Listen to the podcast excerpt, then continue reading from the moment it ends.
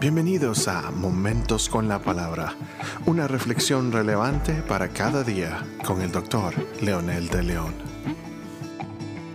Saludos amigos y amigas, aquí estamos nuevamente con un episodio más hablando de los eslabones que forman las cadenas que de alguna manera atan la vida, el corazón y la mente de las personas que han caído en las garras del enemigo mencionamos el primer eslabón, hacerse enemigo de Dios, luego hacerse enemigo de sí mismo y luego enemigo de la familia. Y hoy vamos a un nivel más. Pero vamos a leer en el libro de Lucas capítulo 6, versículo 38 que dice, Dad y se os dará medida buena, apretada, remecida y rebosando, darán en vuestro regazo, porque con la misma medida con que medís, os volverán a medir.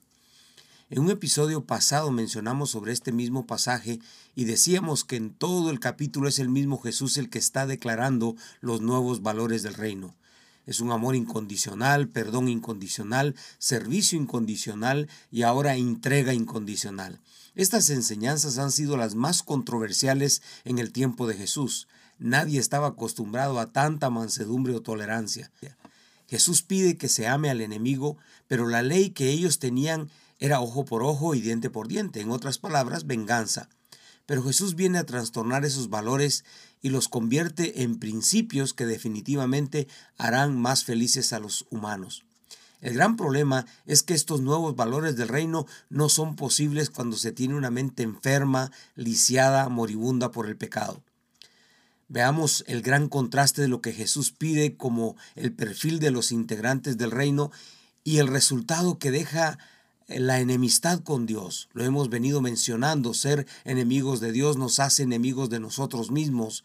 Ser enemigos de nosotros mismos nos hace enemigos de la familia y por ende, al ser enemigos de la familia nos hace enemigos de la sociedad. Si no somos capaces de amar a nuestra familia, entonces, ¿cómo vamos a ser capaces de amar a aquellas personas o ser compasivos con esas personas que no conocemos o que no tenemos ningún parentesco? Aquí entonces la cuarta razón por la que necesitamos sanidad. Eres enemigo de tu sociedad.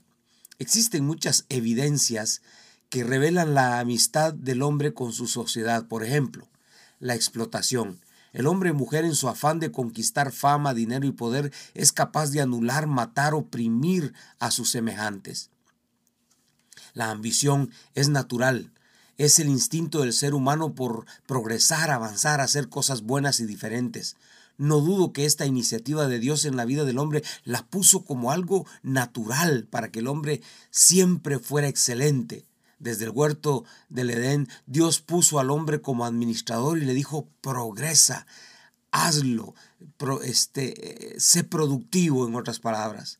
El problema es que cuando la ambición natural sana, que ayuda a los demás a salir adelante, es lisiada, es intervenida por el pecado, entonces se convierte en avaricia.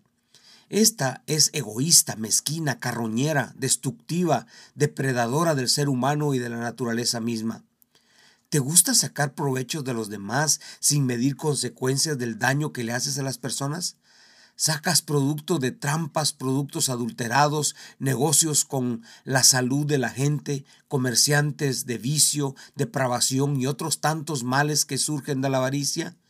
Si tu respuesta es sí, tú estás clasificado dentro de esta mente enferma que se ha hecho enemiga de la sociedad porque es enemiga de Dios. Otra área muy común es la corrupción. Una conducta corrupta no solo demuestra el egoísmo, sino también limita beneficios a otras personas. Los corruptos generalmente son gente déspota e insensible a las necesidades de su sociedad. Un corrupto es un antisocial.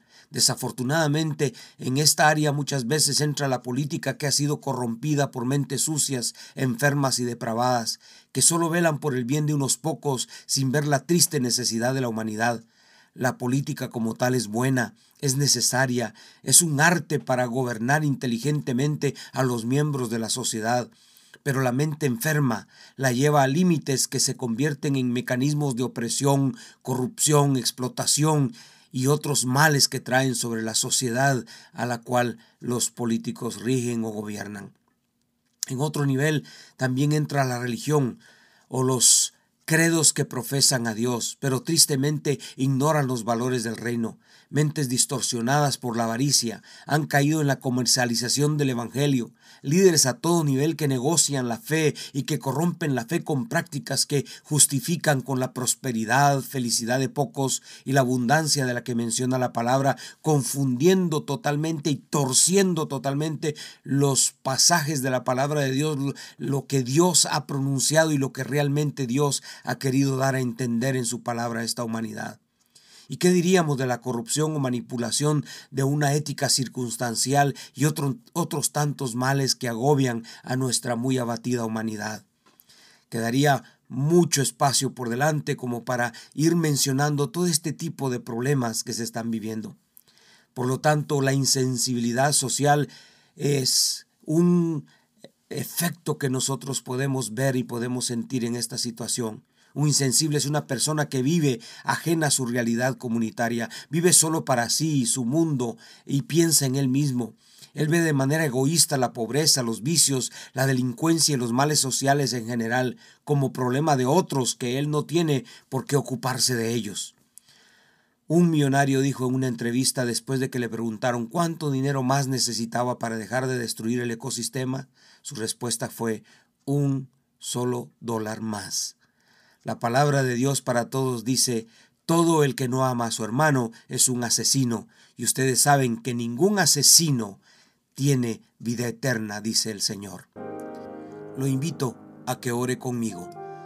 Amado Dios, gracias por perdonar mis pecados. Gracias por llevártelos a la cruz del Calvario contigo y librarme de ellos. Gracias porque tú puedes hacer posible una mente limpia, una mente sana. Tú puedes hacer posible en mi vida una renovación completa. Si hay alguien, Señor, de los que nos está escuchando, que tiene un problema de estos, por favor ayúdalo. En el nombre de Jesús. Amén.